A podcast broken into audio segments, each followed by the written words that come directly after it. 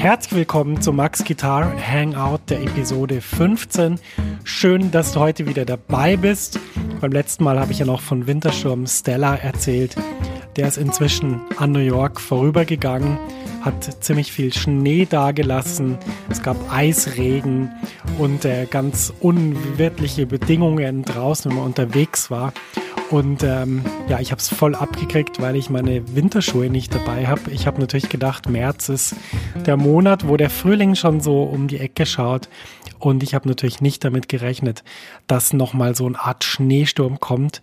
Ich habe also ein bisschen nasse Füße bekommen, aber sonst geht's allen gut hier in New York und auch die Hamsterkäufe, die am Abend davor erledigt worden sind. Ich habe meinen Augen fast nicht getraut, wie viele Leute hier auf den letzten Drücker die Regale leer gekauft haben. Die sind gar nicht benötigt worden, weil am Tag danach war wieder alles fein. Also ähm, ich weiß auch nicht, auf was sich die Leute hier eingestellt haben. Ich glaube, die haben gedacht, jetzt ist irgendwie zwei Wochen lang wie in Sibirien. Naja, diese Probleme hat unser heutiger Protagonist nicht. Das ist John Schofield, der weltbekannte Gitarrist, der etwas außerhalb von New York lebt. Der ist nämlich im Moment auf Tour und hat heute laut Facebook-Post in Italien gespielt, in der Toskana, und hat da ein Bild geschickt mit äh, ganz schönen, blühenden Landschaften. Ich bin fast überhaupt nicht neidisch gewesen, als ich heute durch den New Yorker Schnee gelaufen bin und äh, mit meinen Sneakern versucht habe, nicht in irgendwelche Pfützen zu steigen. Es war wirklich auch auf den großen Avenues in Manhattan so, dass man wirklich vor Schnee fast nicht laufen konnte. Ja, aber das ist halt das äh, Klima hier in New York und ähm, ich wollte ja hierher gehen, jetzt habe ich halt den Salat. Naja, heute geht's um John Schofield. John Schofield ist ein Gitarrist, äh, der in den Ohren von vielen Musikern ein ganz festes Bild hinterlassen hat. Und ich glaube, dass das die größte Leistung ist, die John Schofield in seiner Karriere erreicht hat. Er hat es nämlich wirklich geschafft, uns seinen Sound in die Ohren einzuimplantieren und das ist, glaube ich, das Größte, was ein Musiker erreichen kann in seiner Karriere. Kurze Pause, es geht gleich weiter mit deiner Podcast-Episode. Max ist hier aus der Zukunft und ich hab was für dich. Eine neue und kostenlose 90-minütige Mini-Lesson, die dir zeigt, wie du in Jazz, Funk, Soul und Blues super begleitest. Ja, du lernst Drop-Tour-Akkorde und ich zeig dir wichtige Begleitpatterns für Swing und Bossa Nova. Außerdem verrate ich dir eine super Technik, mit der du die wichtigen Sounds wie C Major 7 oder C Moll 7 um die 9 erweiterst, ohne dass du neue Akkorde lernen musst. Und schließlich verrate ich dir noch mein wichtigstes Tool für das Üben von Akkorden. Mit ihm kannst du jeden Akkord sofort auf der Bühne oder im Proberaum einsetzen. Ja, ich habe so viele Fragen zum Thema Begleiten und Akkorde bekommen, dass ich diese Mini-Lesson wirklich voll gepackt habe mit dem, was ich weiß. Du kannst die auch sofort anschauen. Die Mini-Lesson ist ein Video und das Coole ist eben, selbst wenn es jetzt nachts um vier ist, dann kannst du die jetzt anschauen und kannst damit deinen nächsten Schritt auf der Gitarre machen. Und das wäre doch echt super cool. Ja, ich würde mich riesig freuen, wenn du dich für die Mini-Lesson anmeldest. Du findest sie unter der Adresse www.maxfrankelacademy.com schrägstrich mini-lesson. Ich buchstabiere das mal kurz. www.maxfrankelacademy.com schrägstrich M-I-N-I-L-E-S-S-O-N. Du findest den Link natürlich auch in den Show Notes dieser Podcast-Episode. Da kannst du einfach draufklicken und dann kommst du direkt zur Mini-Lesson. Viel Spaß damit und jetzt geht's weiter im Podcast. Wenn man sich John Schofield vorstellt, dann hat man immer einen bestimmten Sound, den man in seinen Ohren hört. Und ich weiß nicht, ob es euch auch so geht, aber ich finde, John Schofield hat so eine spezielle Form von Humor, die ich einfach großartig finde. Wenn man ihm auf Facebook folgt, äh, kriegt man das noch ein bisschen besser mit als jetzt direkt über seine Musik. Ähm, ich kann dazu vielleicht folgende Geschichte erzählen. Ich war neulich im Blue Note, beziehungsweise neulich ist übertrieben, es war vor eineinhalb Jahren. Da hat mich der Journalist Bill Milkowski mitgenommen, der die Liner Notes zu meinem Album Fernweh geschrieben hat.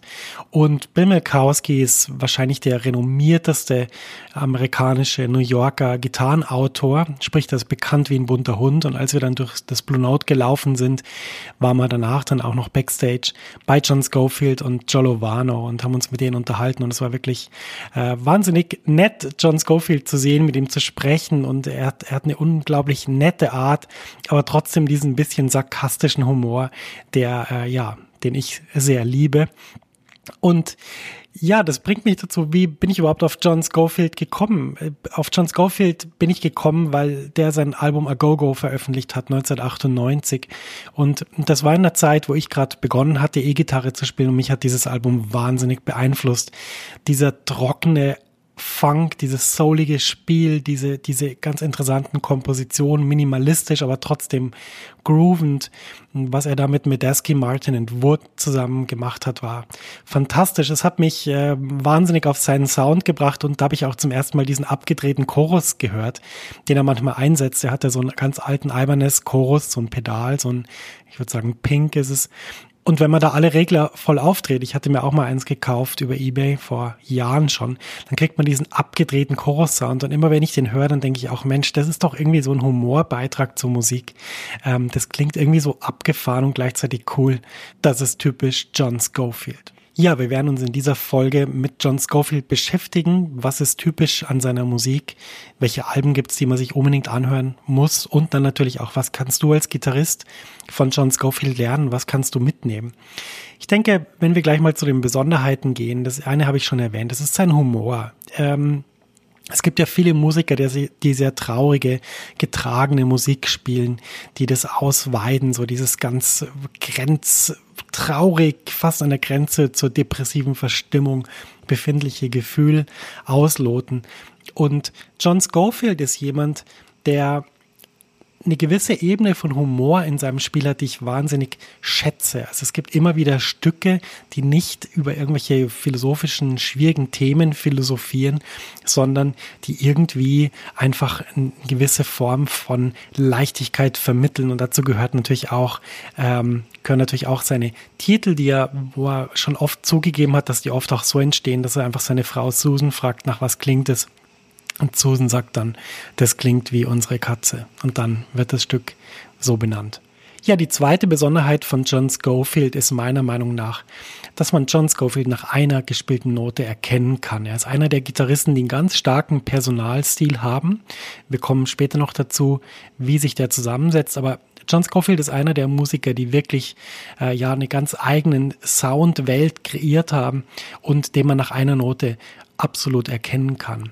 Das dritte wichtige Merkmal des Gitarristen John Scofield ist auf jeden Fall sein Mut, sich in neue und noch bisher nicht erforschte musikalische Kontexte zu begeben. Ich hatte vorher schon die äh, Platte Agogo erwähnt, wo er mit, Asky Martin Wood gespielt hat und sich da im Prinzip mit dieser Platte wieder neu erfunden hat. Er, er hat ja nicht gestartet als, als funkig, souliger, ähm, Understatement, leicht groovender Gitarrist, sondern er hat ja schon auch in den 70er, 80er Jahren einfach Musik gemacht, die davon sehr unterschiedlich war.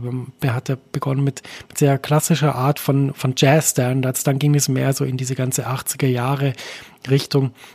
Und dieses Album A Go-Go hat ihn wieder vollkommen neu definiert als Musiker. Und das meine ich eben. Er hat sich da in eine, in eine Richtung wieder begeben, die wahrscheinlich ihn interessiert hat, aber die auch für uns als Hörer wahnsinnig ergiebig und spannend ist. Und ich glaube, das ist auch eine wichtige Sache an John Scofield, einfach dieser Mut, sich in Kontexte zu begeben, die er davor vielleicht noch nicht äh, gespielt hat.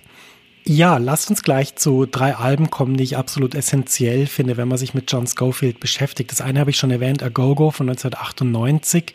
Dann meine Initialzündung mit John Schofield war ein Album, das heißt John Schofield Live von 1977, ist auf Enya erschienen, auf dem Münchner Label.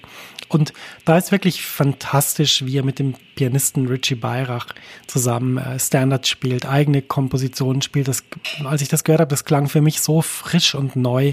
Das hat mich wahnsinnig begeistert. Da gibt es zum Beispiel den Track Softly as in the Morning Sunrise. Unglaubliche Version von diesem Stück.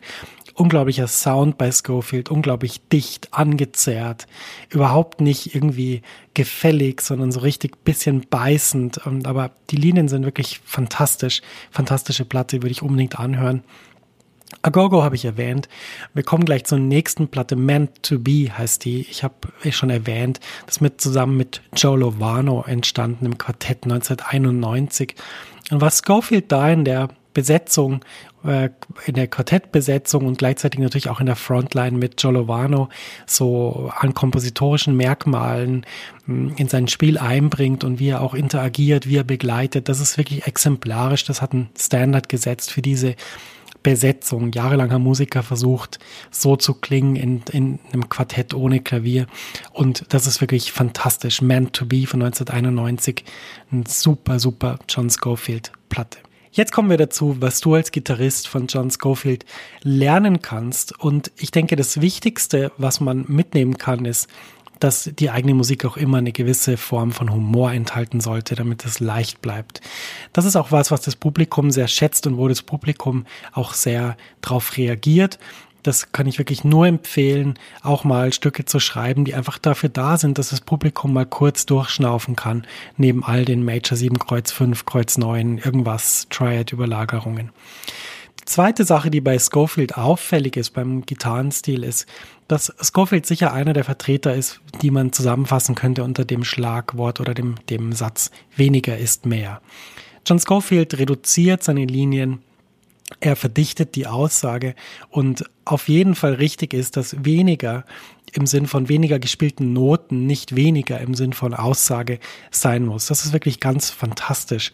Das dritte augenscheinliche und was man wirklich auch lernen kann von John Schofield ist die Soundvariation, die er mit seinen beiden Händen in die Musik einbringt. Wenn wir mal mit der linken Hand beginnen, John Schofield setzt sehr viele Techniken der linken Hand ein, zum Beispiel Slides, Bandings, Pull-offs, Hammer-ons, leichte, leichtes Vibrato ist sehr viel, was in der linken Hand passiert. Wenn wir uns dann die rechte Hand anschauen, dann fällt uns auf, dass Schofield sehr oft nah am Steg anschlägt, um diesen bisschen harten Anschlagsound zu haben und dass er sehr gut variiert zwischen dem Einsatz des Plektrums und der anderen Finger.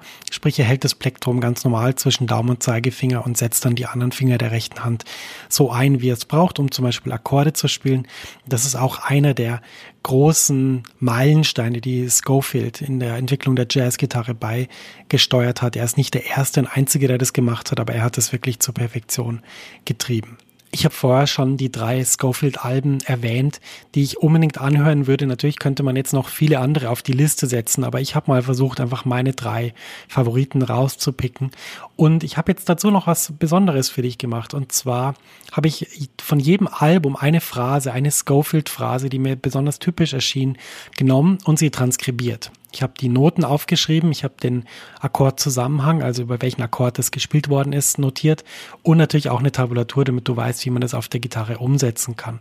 Du kannst die Noten zu diesen drei Licks, wenn du so willst, zu diesen drei musikalischen Sätzen von John Schofield ganz einfach runterladen. Du findest den Download-Link in der Beschreibung dieses Podcasts aber natürlich auch auf meiner Website, die ist www.maxfrankelacademy.com slash blog slash 015 für die 15. Episode von Max Guitar Hangout. Wenn du irgendwelche Fragen und Anregungen hast, kannst du mich gern kontaktieren unter max.maxfrankel.com. Ich wünsche dir alles Gute beim Auschecken von John Schofield und viel Spaß vor allem beim Üben der Phrasen. Und wir hören uns in der nächsten Episode. Das ist dann die 16. Episode von Max Guitar Hangout. Bis dann, alles Gute und viele Grüße aus New York. Dein Max.